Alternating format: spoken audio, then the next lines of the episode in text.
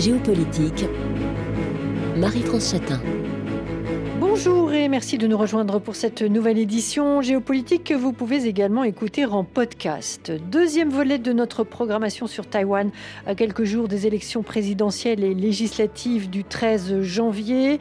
En dépit de la pression de Pékin, Taïwan fait figure d'acteur incontournable de la scène internationale. Centralité dans les chaînes de valeur mondialisées de haute technologie avec les semi-conducteurs. Taïwan produit plus de 90% des puces les plus performantes et ne cesse de progresser dans le domaine, progression de l'identité nationale et renforcement des défenses de l'île sur fond de guerre d'Ukraine. Au printemps 2022, au lendemain de l'invasion de l'Ukraine par les troupes russes, le parallèle Ukraine-Taïwan s'est immédiatement imposé. Peut-il y avoir une guerre pour Taïwan? Nos invités par téléphone, Valérie Niquet, spécialiste des questions stratégiques en Asie à la Fondation pour la recherche stratégique, auteur de Taïwan face à la Chine vers la guerre Point d'interrogation aux éditions Thaïlandier. Bonjour. Bonjour. Depuis Hong Kong, Jean-Pierre Cabeston, chercheur Asia Centre et auteur de Demain la Chine, guerre ou paix Point d'interrogation aux éditions Gallimard. Bonjour. Bonjour. Stéphane Corcuff, euh, maître de conférence en politique du monde chinois contemporain à Sciences Po Lyon, chercheur au Centre d'études linguistiques de l'Université Jean Moulin Lyon 3, directeur de Pékin-Taïwan, la guerre des deux Chines 1661-2022, le numéro 911 d'Historia Magazine, et une tablette aux ancêtres publiée chez l'Asiatech. Bonjour. Bonjour à vous et bonjour à nos auditeurs. Et en studio avec moi, Arnaud Vollerin, journaliste au quotidien Libération, auteur de Taïwan, la présidente et la guerre, aux éditions Novice. Bonjour. Bonjour. Hier, nous avons terminé l'émission avec euh, Arnaud Vollerin qui revenait sur euh, l'influence de ce qui s'est passé à, Hong Kong sur euh, l'évolution de la situation politique à Taïwan, avec cette crainte de la population. Aujourd'hui, c'est Hong Kong, demain, c'est Taïwan. Eh bien, la même chose peut être dite, je pense, Valérie Niquet, vous allez me confirmer ou m'infirmer. Aujourd'hui, l'Ukraine, demain, Taïwan. C'est vrai que ce qui se passe en Ukraine depuis deux ans la sonnette d'alarme pour la population taïwanaise. Alors oui, alors particulièrement euh, dans les quelques jours qui ont suivi euh, l'invasion de l'Ukraine euh, par la Russie, il y a eu une sorte de mouvement de panique avec l'idée que ça donnerait un modèle parfait pour la République populaire de Chine et à se lancer elle aussi dans une tentative de conquête de Taïwan. Et c'est vrai qu'on a vu une très forte mobilisation comme une sorte de réalisation des dangers ou des, du risque qui n'est pas toujours évident d'ailleurs quand on est à Taipei ou à Taïwan et une mobilisation de la population taïwanaise, de la société civile qui se dit euh, il faut pouvoir euh, éventuellement euh, résister. Et peut-être les collègues reviendront plus tard sur les conséquences aussi en termes militaires, puisqu'on voit mm. l'importance de nouveaux éléments comme les drones, par exemple, ce genre de choses, c'est extrêmement important. Mais en même temps, euh, la présidente Tsai Ing-wen a très vite aussi voulu éviter tout risque de défaitisme avec cette idée euh, aujourd'hui l'Ukraine, demain Taïwan, comme s'il n'y avait rien à faire, et en soulignant la différence de situation entre euh, Taïwan et l'Ukraine. D'abord, en termes purement géographique et euh, militaire. On voit bien qu'une invasion de la part de la République populaire de Chine, d'une manière qui serait euh, préparée euh, en toute discrétion de l'île de Taïwan, à travers un détroit qui est tout de même large de quasiment 200 km, n'est pas quelque chose d'aussi simple à réaliser. On sait que la Chine a considérablement développé ses capacités militaires. Elle est en théorie capable de submerger l'île de frappes de missiles éventuellement, mais tout ceci euh, serait soumis d'abord à une riposte quasi certaine des États-Unis aux côtés de Taïwan en cas d'invasion, puisqu'il y a une sorte d'accord, non pas euh, d'engagement américain direct si, Taïwan est attaqué, mais en tout cas de tout faire pour aider Taïwan à se défendre et avec cette ambiguïté euh, stratégique qui paraît de moins en moins ambiguë de la part des États-Unis sur leur volonté d'agir. Et puis, euh, le deuxième élément, c'est euh, l'état de préparation, quand même, euh, et des questions qu'on peut se poser sur la capacité d'action des forces chinoises. On voit en ce moment qu'il y a d'énormes problèmes de corruption au sein de l'APL. On ne sait pas très bien finalement quelles seraient les capacités réelles de la Chine au combat, hmm. puisque la Chine n'a absolument aucune expérience.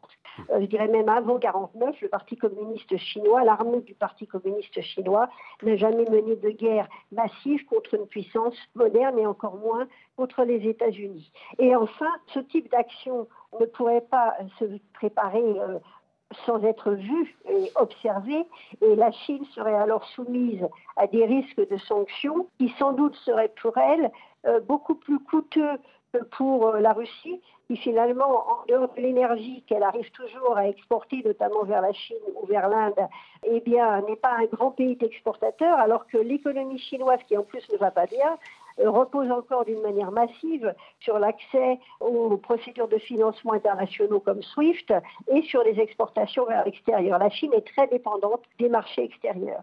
Donc tout ceci relativise tout de même euh, hmm. les risques de voir la Chine se lancer dans une invasion de Taïwan, comme la Russie a peu, assez stupidement d'ailleurs, le faire en se lançant dans cette invasion de l'Ukraine. Hum.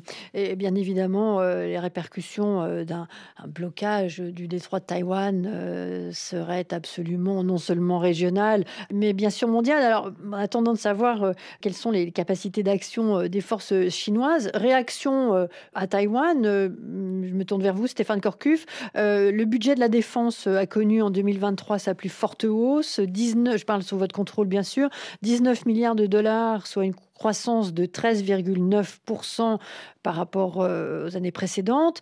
Euh, le service militaire qui est passé de 4 à 12 mois à compter, eh bien là, du 1er janvier, il y a quelques jours. Euh, renforcement aussi du système de réserve. Ce sont des réformes apparemment soutenues par 85% de la, de, la, population. Qu'est-ce que l'on peut dire du, du débat qui a cours depuis deux ans à Taïwan autour de ces questions et des enjeux de la défense taïwanaise, Stéphane Corcuve alors, il y a sur la question un débat euh, qui, euh, je vais être un petit peu brutal, un peu direct, est assez malsain à Taïwan, dans la mesure où euh, le problème politique que Taïwan rencontre, y compris dans sa, dans sa démocratie, entre ceux qui pensent un peu vers la Chine, même sans vouloir l'unification ni tout de suite, ni avec la, la République populaire telle qu'elle est aujourd'hui. Et de l'autre côté, ceux qui penchent pour, non pas ce qu'on appelle l'indépendance, qui est un terme beaucoup trop compliqué et qui ne veut rien dire, mais la proclamation d'un nouvel État, qui s'appellerait la République de Taïwan, par exemple. Bon, bref, entre ces deux camps, on a un débat qui, sur le plan des, achats d'armement ou de la production d'armement à Taïwan, est, complètement biaisé avec euh, des efforts désespérés de la part du camp au pouvoir aujourd'hui d'acheter des armes et la présidence de Trump a commencé à changer les choses favorablement pour Taïwan. Et d'un autre côté, euh, le parti qui est actuellement dans l'opposition, le Kuomintang, qui joue un jeu assez compliqué, assez malsain, si je puis me permettre ce mot, parce que ça ne paraît pas très objectif, dans la mesure où pour eux, ils sont évidemment obligés de, dire qu'ils défendent euh, sur un plan militaire l'idée que Taïwan ne soit pas attaqué par la Chine. C'est même leur fonds de commerce de dire qu'il faut tout faire pour éviter que la Chine attaque euh, Taïwan. Mais en même temps, ils considèrent que les achats d'armes par Taïwan ne, permettra finalement à terme qu'à cette île qui refuse l'unification avec la Chine, permettra à cette île de continuer plus longtemps encore à ne pas négocier avec la Chine pour l'unification. Or, le, KMT, qui n'est pas pour l'unification immédiate avec la République populaire de Chine, veut conserver l'option d'une unification avec la Chine parce que c'est un peu son code génétique, comme on le mm. sait, il vient de la Chine. Et donc, du coup, à chaque fois qu'il y a des discussions pour acheter des armes à l'étranger, particulièrement aux États-Unis, le Kuomintang au Parlement euh, essaie de mettre des bâtons dans les roues à tout ce qui est euh, donc sur les budgets et dans le débat public mine la légitimité de ces achats ou de la construction locale. Par exemple, un cas très précis avec la construction du premier sous-marin taïwanais tout mine l'idée que ce renforcement militaire serait légitime avec des arguments qui sont parfois tout à fait risibles. Donc on a un problème qui est d'ordre d'une cohésion, d'une cohérence politique entre les différents partis sur l'action, mais dans les faits, ça n'illusionne plus grand monde, car comme vous l'avez dit, les statistiques le montrent, les Taïwanais sont majoritairement convaincus qu'il faut tout faire pour défendre l'île, même en cas d'attaque, donc il n'y a pas de défaitisme. Il y a même dans la société civile des mouvements de plus en plus évidents de préparation militaire et civile à l'éventualité d'une attaque. Et puis, euh, et puis ce que je pourrais rajouter sur la question, l'éventualité d'une attaque chinoise qui a pu faire peur avec l'affaire d'Ukraine est euh, assez improbable pour le moment. Elle est techniquement absolument irréalisable mm. pour l'instant. Et elle aurait des conséquences tellement épouvantables sur l'économie chinoise et, la place de la Chine dans le monde qu'il faudrait être complètement fou euh, en Chine pour l'envisager, sauf si, et ça c'est un cas dont il faut parler, sauf si Taïwan avait l'imprudence de proclamer ce qu'on appelle l'indépendance, mais qui n'a pas de sens, puisque, comme on l'a dit, c'est un État souverain et indépendant, disons plus techniquement, précisément, de changer le nom du pays pour proclamer, disons, une, république de Taïwan. Si Taïwan faisait cela, même convaincue qu'elle perdrait la guerre, la Chine se lancerait dedans pour une question d'honneur, sinon c'est le régime du Parti communiste qui s'effondre en Chine, tellement sa légitimité se fait attaquer. Mais évidemment, Taïwan est assez intelligent, qu'on soit bleu ou vert, du Kuomintang ou du DPP au pouvoir, pour s'abstenir d'une telle euh, absurdité, et notamment parce que, comme on l'a dit, répété, Taïwan n'a pas besoin de proclamer d'indépendance, puisqu'elle est indépendante de fait et de droit comme République de Chine. Alors, euh, pour ajouter juste une information à ce que vient de dire euh, Stéphane Korkuf euh, concernant les achats d'armes, Joe Biden, donc le président américain, a donné son feu vert récemment à un accord de 300 millions de dollars visant à, renforcer les, défenses de l'île. 300 millions de dollars, je ne sais pas ce que, voilà, si c'est vraiment important ou pas, mais en tout cas, c'est un élément qui vient s'ajouter au contexte général. Jean-Pierre Cabestan, vous souhaitez réagir ou ajouter quelque chose à ce que vient de dire euh, Stéphane Corcuff Oui, euh, moi je pense qu'en fait, il y a sur le fond un, consensus assez général sur euh, le besoin de renforcer la défense de Taïwan. Je me souviens qu'en 2008, c'est quand il était candidat à la présidence, Ma Ying-jeou, donc le candidat du Kuomintang, avait fixé comme objectif une augmentation du budget de la défense à 3% du PIB. Il n'a pas réussi à atteindre cet objectif. Euh, Tsai Ing-wen en 2016 a eu exactement le même objectif qu'elle n'a pas encore atteint, même si c'était l'augmentation euh, récente est importante. On est encore à 2,5% du PIB. Donc euh, il y a encore de, la marge pour vraiment renforcer l'effort de défense. Et c'est justement l'inquiétude des États-Unis, c'est que les Taïwanais sont pas encore assez sérieux mmh. sur à la fois l'investissement euh, financier et humain qu'une véritable défense crédible face à la Chine populaire requiert. Et euh, les Taïwanais ont tendance soit à s'appuyer euh, trop sur les États-Unis, justement l'arrivée de la cavalerie américaine comme sauveur de l'île, ou à des relations plus apaisées avec la Chine qui permettraient justement de faire des économies dans le domaine de la défense. Ce que j'observe quand même, c'est que les trois candidats sont sur la même ligne, avec des nuances parmi les candidats à la vice-présidence. Le ticket euh, Kuomintang, en fait, euh, est composé d'un candidat Royoyi qui est, je dirais, bleu, pas bleu clair, mais enfin bleu, euh, je dirais, plutôt centriste, qui a donné des gages aux États-Unis, indiquant que pour le Kuomintang, comme pour tout président de Taïwan, la relation avec les États-Unis est fondamentale. Mais le candidat euh, qu'il a choisi pour la vice-présidence, qui s'appelle George Kang, qui est un, vraiment un, bleu foncé, fait partie de ces gens à Taïwan qu'on appelle les, sceptiques des États-Unis. Et donc, euh, lui s'est lancé dans une bataille notamment euh, contre le programme de sous-marins classique lancé par Tsai Ing-wen, en disant que ce, projet est beaucoup trop cher, qu'il sert à rien. Donc, on voit bien que là, y a, c'est un sujet de campagne susceptible de diviser les candidats. Mais on voit bien qu'aussi Royoyi reste assez silencieux dans cette affaire parce qu'il sait très bien que euh, s'il est élu président, il n'aura d'autre choix que de poursuivre ce programme. Maintenant, euh, il y a un certain nombre de questions, euh, évidemment, concernant la, stratégie de défense taïwanaise, qui le nouveau Conseil de défense mm. essaie de mettre en place une stratégie de défense asymétrique. Mais il y a beaucoup de résistance dans les forces armées qui sont assez, assez conservatrices hein, et dominées d'ailleurs par des officiers plutôt du Kuomintang, encore récemment, pour évoluer vers une stratégie asymétrique qui permettrait de euh, la capacité de dissuasion classique de Taïwan par rapport à une attaque euh, de la Chine. Ce que je peux ajouter enfin, c'est qu'un blocus, toute opération militaire qui dépasserait le seuil de la guerre est quelque chose euh, d'extrêmement risqué, qui, comme l'a dit Valérie, pourrait impliquer les États-Unis. Et là, le fait que les États-Unis et la Chine sont des puissance nucléaire, en fait, euh, contraint les deux pays à réfléchir à deux fois, à se lancer dans une épreuve de force autour de Taïwan. Donc ça, c'est quand même un élément important à, rappeler. Je pense que pour cette raison, et je terminerai là-dessus, la Chine et Xi Jinping vont continuer d'opérer dans ce qu'on appelle les zones grises, car ces stratégies des zones grises accroissent la tension, obligent les Taïwanais à réfléchir à l'avenir à long terme, et c'est une forme de guerre psychologique qui peut atteindre le moral des Taïwanais et donc atteindre aussi le moral des électeurs taïwanais dans les élections qui vont se dérouler le, 13 janvier. Mmh. Alors... Ce, que, ce, que, je crains pour l'avenir, c'est juste un mot, c'est du fait de cette présence de plus en plus massive des, des, de la force de l'armée de l'air chinoise dans le détroit de Taïwan, c'est l'irruption d'une crise militaire. Mais que cette crise militaire débouche sur une guerre totale, à mon avis, est assez improbable. Mmh. Euh, Arnaud Vollerin, euh, euh, votre commentaire à vous sur plein d'éléments, hein, finalement, alors stratégie des zones grises mmh. de la part de la Chine, qu'est-ce que ça veut dire exactement? On évite la, la, confrontation directe et on agit par détournement.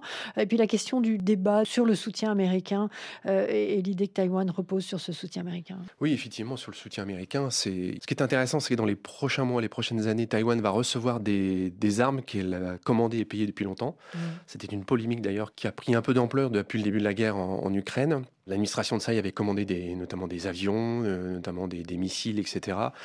Et a vu euh, et attend encore d'ailleurs de, recevoir ces armes. L'administration Biden, effectivement, s'est engagée à livrer euh, armes dans les, dans les mois, dans les années qui viennent.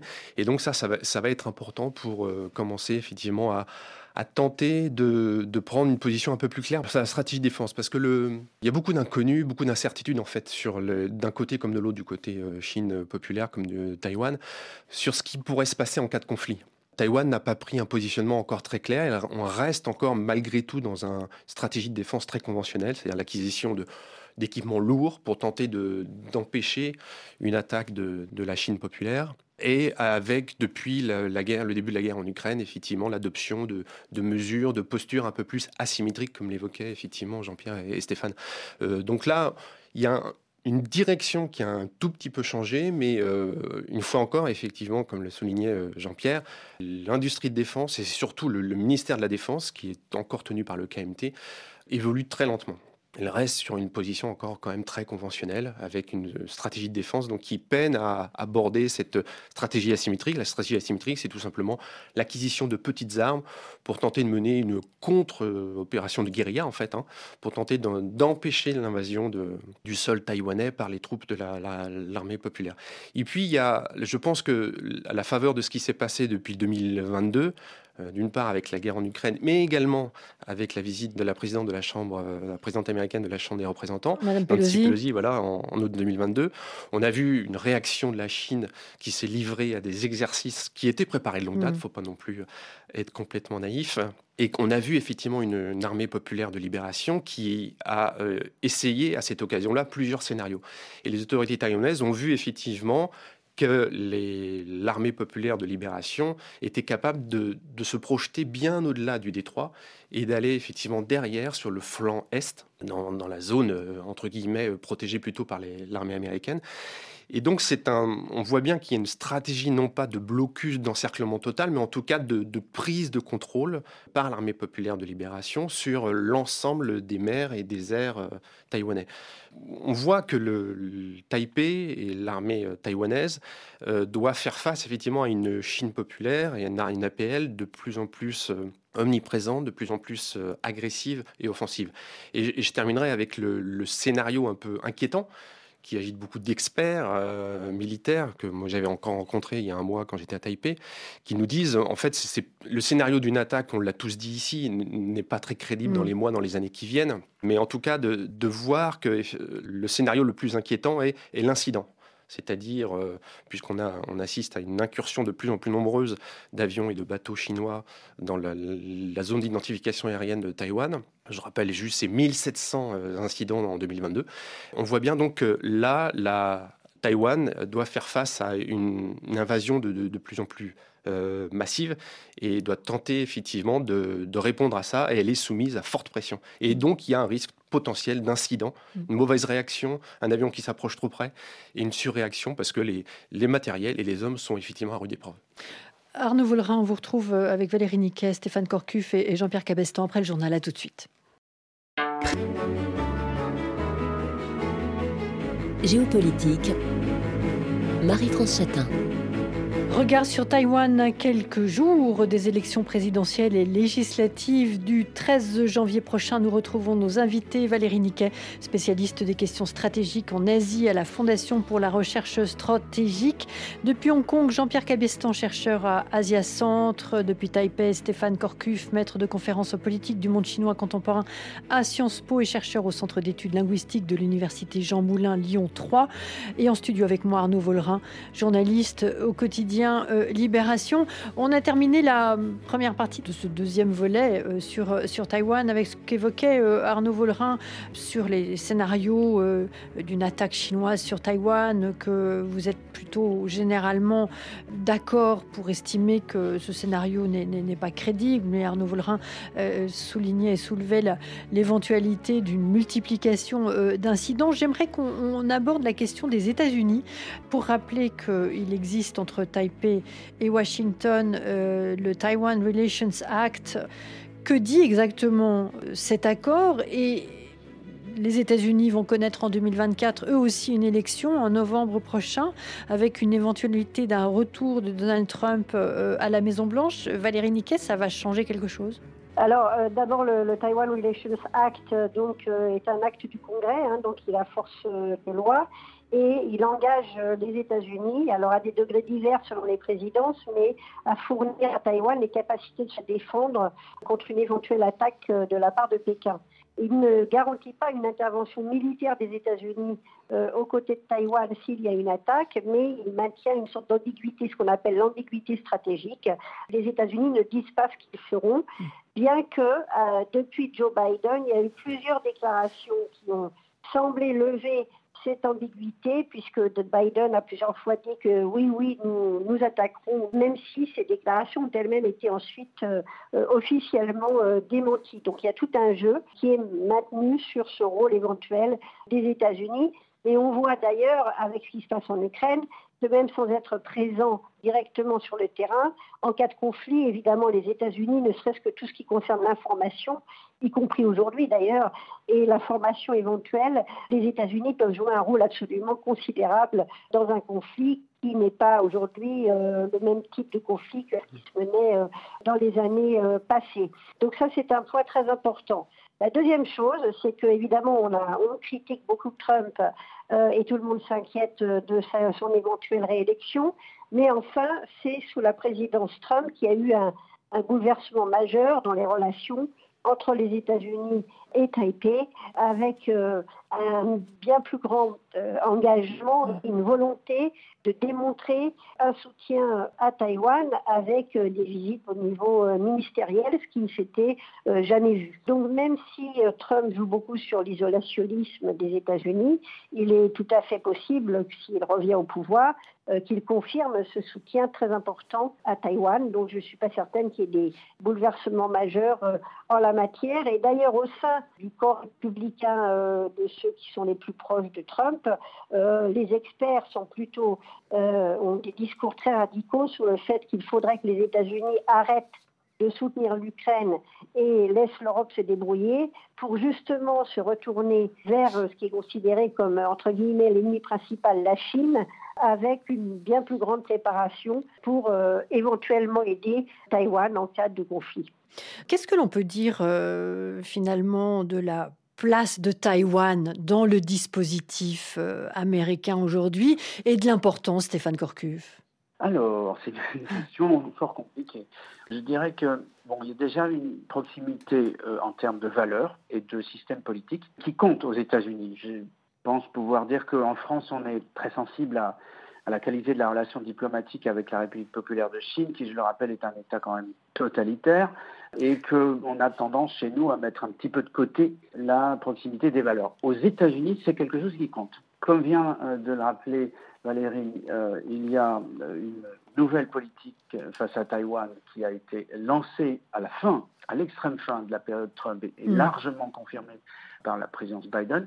et le moins qu'on puisse dire est que l'ancien clivage qu'il y avait aux États-Unis des républicains dont la frange extrême était plutôt pour euh, même la reconnaissance de nouveau de la République de Chine à Taïwan et le reste qui était plutôt pour euh, euh, des relations avec la Chine qui seraient forcément maintenues mais, qui, qui variait selon les partis entre moins de collaboration parce que c'est un État totalitaire ou euh, beaucoup de collaboration, ça, ce clivage a disparu. Aux États-Unis, on a désormais une généralisation de l'opposition à la Chine et de voir la Chine comme l'État euh, ça, c'est quand même quelque chose d'absolument capital. On a vu récemment également euh, le fait que Biden a parlé directement au président Xi de la question de Taïwan et qu'il a obtenu, au moins dans l'ordre du discours, une assurance de la part de Xi Jinping que euh, la guerre n'était pas pour demain.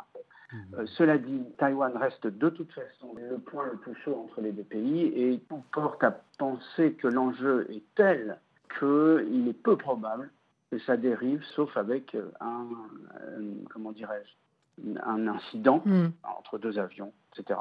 Ou un test fait par la République populaire de Chine pour tester, disons, la défense de, Taïwan et l'alliance de Taïwan avec d'autres États, et notamment les États-Unis, par le biais de deux types d'interventions. Une toute proche sur l'une des, des îles contrôlées par Taïwan dans les côtes chinoises, Matsu, bon, j'y crois absolument pas, mm. ou une, prise de, l'archipel des Pingrou qui est dans le détroit de Taïwan, au sens où qui contrôle ces Pingrou, et là c'est Taïwan aujourd'hui, contrôle le détroit de Taïwan. Et là, je n'y crois pas du tout non plus, parce que si la Chine prenait les Pingrou, là c'est la guerre, carrément.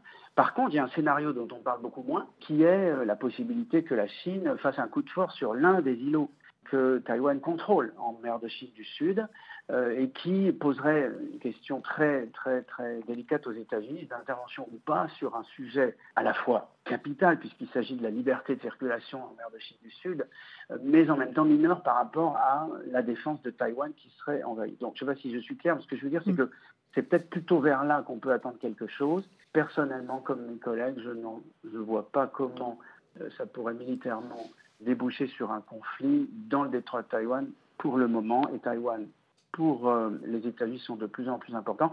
On parle pas mal de la dépendance, évidemment, des États-Unis comme du monde entier par rapport à cette production de, de, plus de très haut niveau des dernières régions par Taïwan. Et on voit des gens qui disent oui, mais les États-Unis commencent à euh, essayer de se débarrasser de cette, dépendance, etc. Ce qu'on voit surtout, et qu'on ne dit pas encore, il faut le dire, le développement phénoménal de l'intelligence artificielle, phénoménal, euh, qui change beaucoup de choses de plus en plus, eh bien, renforce en fait la dépendance des États-Unis et de nous tous par rapport à Taïwan, au lieu de nous, de nous éloigner petit à petit de cette euh, dépendance-là. Parce que Taïwan est l'endroit qui conçoit les matériaux, mm. le, matériel, le hardware, pour mm. que cette intelligence artificielle fonctionne. Donc, euh, c'est pas prêt de, finir. Mm.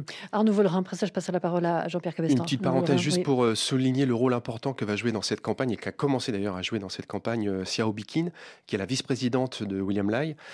c'est intéressant puisque cette femme était la représentante, alors on ne dit pas ambassadrice puisqu'il n'y mm. a pas de relation entre les États-Unis et Taïwan, mais Xiao Bikin était la représentante de Taïwan à Washington ces dernières années et elle a contribué à nouer des rapports encore plus étroits depuis, euh, depuis plusieurs années entre Taipei et Washington. Et c'est intéressant parce que c'est une personnalité euh, émergente qui est très bien connectée à l'international, beaucoup plus que le candidat William Lai, et qui a des contacts euh, très bons, excellents, à la fois avec le camp démocrate et à la fois avec le camp républicain aux États-Unis. Parce qu'il faut bien voir effectivement qu'aux États-Unis, la cause de Taïwan, en tout cas jusqu'à présent, on verra si ça évolue avec la campagne aux États-Unis, mais en tout cas la cause de Taïwan est une cause qui traverse tout le, le champ démocrate et républicain, et il y a effectivement un consensus pour soutenir Taïwan. Et elle va incarner effectivement ce soutien et elle va certainement, euh, si en plus euh, William Lai est élu et elle euh, à la vice-présidence, elle va certainement contribuer à renforcer mm. dans les prochaines années le lien entre Taïwan et les États-Unis sur le plan militaire bien sûr, mm. mais également sur le plan commercial. Stéphane, à juste titre, mentionnait le secteur des semi-conducteurs. On sait très bien que le TSMC, le grand géant de fabrique, de, le fondeur pardon, de semi-conducteurs et de puces à Taïwan, a fait un partenariat avec le gouvernement des États-Unis pour développer deux sites en Arizona. Mmh. Mmh. Donc il y a vraiment une relation qui s'est intensifiée mmh. depuis ces huit ans euh, durant l'administration de Tsai. Alors, et Madame Tsai, qui par ailleurs a fait ses études aux États-Unis, vous le mentionnez dans, votre, ouvrage. Euh, alors, il y a euh, deux pays qui enfin, oui, dans la région aussi, essayer de comprendre les liens de, de, Taïwan alors, avec le Japon. Jean-Pierre Cabestan, Tokyo, qui lie désormais la sécurité de Taïwan à sa propre sécurité. C'est un élément important. Et, et l'autre pays euh, intéressant aussi euh, dans ce qui nous intéresse euh, par rapport à Taïwan, c'est la Corée du Sud, Jean-Pierre Cabestan. Oui, il suffit de regarder une carte On voit que la frontière entre Japon et, Taïwan est extrêmement étroite sur le plan géographique. L'île la plus septentrionale de l'archipel de Ryukyu se trouve au Okinawa, c'est l'île de Yunaguni. Elle se trouve à 110 km à l'est de, Taïwan. Donc le Japon ne peut pas rester indifférent si une guerre survient dans le détroit de Taïwan. Ces dernières années, notamment depuis 2015, le Japon et les États-Unis ont renforcé leurs accords de sécurité euh, afin d'améliorer la communication, mais aussi la coordination entre les forces armées américaines et japonaises, donc euh, la, force d'autodéfense japonaise, à la fois en temps de guerre, mais aussi en temps de paix. Et donc ça veut dire que le Japon se prépare à toute éventualité et en particulier renforce son dispositif de défense euh, dans le sud de l'archipel de Ryukyu, donc au sud d'Okinawa, dans ce qu'on appelle les Nansei, c'est-à-dire les îles les plus euh, méridionales de cet archipel, en particulier l'île de Ishigaki et de Yunaguni dont je viens de parler. Donc euh, on voit bien que le Japon se prépare, mais quel rôle jouerait le Japon en cas de conflit entre la Chine et Taïwan, dans lequel euh, les États-Unis seraient impliqués. C'est difficile d'apporter une réponse. Je pense qu'au au minimum, il y aura un appui logistique euh, que le Japon essaiera de se défendre et défendre ses bases, et les bases américaines aussi qui sont situées sur son archipel, et que le Japon ne s'impliquera pas directement dans le conflit. Alors pour ce qui concerne la Corée du Sud, je dirais que c'est peut-être encore moins le cas parce que la Corée du Sud a d'autres préoccupations, notamment la Corée du Nord. Et euh, même en dépit de, l'évolution euh, de la politique étrangère de la Corée du Sud depuis l'élection du président Yoon l'an dernier, la Corée du Sud a des relations économiques, euh, commerciales extrêmement étroites avec la Chine. Et donc, euh, la question, c'est de savoir si les bases américaines situées en Corée du Sud pourraient euh, jouer un rôle dans un conflit éventuel autour de Taïwan. Je crois que la Corée du Sud a une position assez confortable par rapport à cette question, même si avec le président Yoon, je pense qu'il y a une plus grande aussi coordination avec le Japon et les États-Unis sur la question du détroit de Taïwan. Ce que je voulais ajouter par rapport à Xiao Meitin, la, vice-présidente de euh, ticket euh, de, William Lai, c'est qu'elle est à moitié américaine. Elle est de mère américaine et de père euh, taïwanais. Elle a renoncé à sa nationalité américaine il y a 20 ans, en 2002, mais elle permet justement à William Lam, qui parle pas très bien anglais, de euh, renforcer son ticket par rapport aux autres tickets parce qu'elle a cette relation avec les États-Unis qui est assez étroite et qui, lui permettra de gérer justement toutes les nuances de la, position de Taïwan, la position américaine par rapport à la Chine. C'est une forme de garantie pour euh, maintenir cette politique continentale relativement modérée hein, de Tsai Ing-wen parce que l'image de William Lai en Chine, c'est l'image de quelqu'un de très vert foncé, de très mm. pro-indépendantiste, alors qu'en fait, il va à mon sens, poursuivre la, politique de Taïwan. En tout cas, Xiao Meeting constituera une garantie pour que cette euh, politique se maintienne. Un mot sur Trump, si je puis me permettre. Il y a une, contradiction évidente entre euh, les tendances isolationnistes qu'on peut trouver dans son parti et le consensus qui a été évoqué, qui est très fort au Congrès, mais aussi le projet de Trump, Make America Great Again, de renforcer la puissance américaine. Et donc, euh, je vois mal Trump abandonner Taïwan à la Chine en cas de conflit. Quelle serait la crédibilité américaine face à ses alliés dans la zone si euh, l'administration Trump abandonnait Taïwan euh, face à une opération militaire de la Chine? Quelle serait la crédibilité euh, de ces alliances avec le Japon, la Corée du Sud, les Philippines, l'Australie? Et là, je crois que les enjeux sont autrement plus importants pour les États-Unis que l'Ukraine. Et c'est pour ça que, contrairement à l'Ukraine, ce ne sera pas une guerre par procuration, mais une guerre qui euh, risque euh, une forte escalade et, donc euh, d'impliquer les États-Unis. Valérie Niquet, vous souhaitez rajouter quelque chose Oui, alors simplement sur le Japon, il faut juste rappeler que c'est le Japon se situe les plus importantes bases américaines en Asie et qu'elles sont majoritairement euh, à Okinawa, donc très proche des côtes taïwanaises. Donc forcément, il y aurait une implication du Japon en cas de conflit. C'est pour ça que toute euh, l'administration japonaise insiste sur la paix et la stabilité dans le détroit de Taïwan. Ceci dit, Taïwan a peut-être perdu un très fort soutien au Japon avec euh, la fin de ce qu'on appelait la faction de Shinzo Abe, l'ancien qui a été assassiné et qui est aujourd'hui en pleine euh, décomposition à cause de, questions de scandales financiers et qui était un soutien extrêmement puissant à Taïwan. Alors ça ne veut pas du tout dire que le Japon va se détacher de Taïwan, mais encore une fois, comme le disait Jean-Pierre Cabestan, j'imagine très mal le Japon agir très concrètement euh, en cas d'éventuel conflit dans le détroit de Taïwan. C'est la raison d'ailleurs pour laquelle le Japon insiste sur la stabilité, puisque en dépit du rapprochement et du renforcement de l'alliance entre le Japon et les États-Unis, les Japonais pour le moment n'ont toujours pas abouti à un plan de contingency, enfin d'action éventuelle en cas de conflit, y compris pour l'utilisation, euh, le soutien logistique aux bases, dont on peut imaginer qu'il se ferait, mais il n'y a pas de garantie automatique. Et l'opinion publique japonaise, même si elle est euh, très favorable à Taïwan, bien entendu, est très euh, inquiète devant la puissance chinoise. Il n'est pas du tout certain qu'elle aille aussi facilement dans un risque de guerre avec Pékin, et la Chine joue dessus évidemment, en menaçant régulièrement ou en rappelant régulièrement que si le Japon s'engageait aux côtés des États-Unis pour défendre Taïwan, eh bien, une des premières cibles, évidemment, ce sont les bases américaines et donc potentiellement le territoire euh, japonais.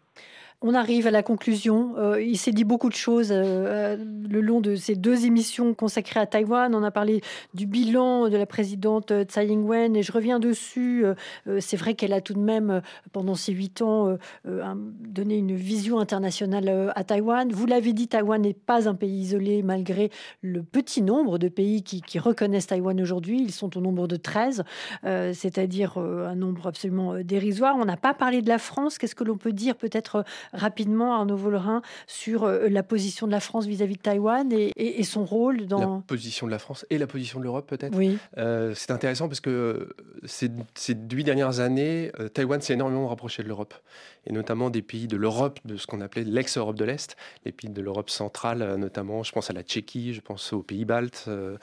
Il y a eu un vrai tentative de rapprochement, notamment depuis le début de la guerre en Ukraine.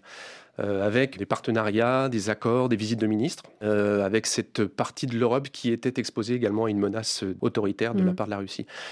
Euh, si j'évoque cette partie de l'Europe, c'est pour évoquer l'autre partie de l'Europe, l'Europe occidentale, où les relations sont plus compliquées, de l'aveu même d'ailleurs de, certains diplomates taïwanais, hein, qui me l'ont dit quand j'étais le mois dernier à, Taipei, qui disent c'est compliqué avec l'Allemagne, c'est compliqué avec la France puisque euh, la France et l'Allemagne privilégient leurs relations commerciales, notamment avec Pékin. Ils ont été déçus par les déclarations du président Macron lors de son voyage en Chine, enfin du retour de son voyage d'État en Chine, quand il avait effectivement affiché un certain, un moindre soutien vis-à-vis des préoccupations taïwanaises pour privilégier en quelque sorte une sorte d'indépendance entre la mm. position américaine et la position chinoise.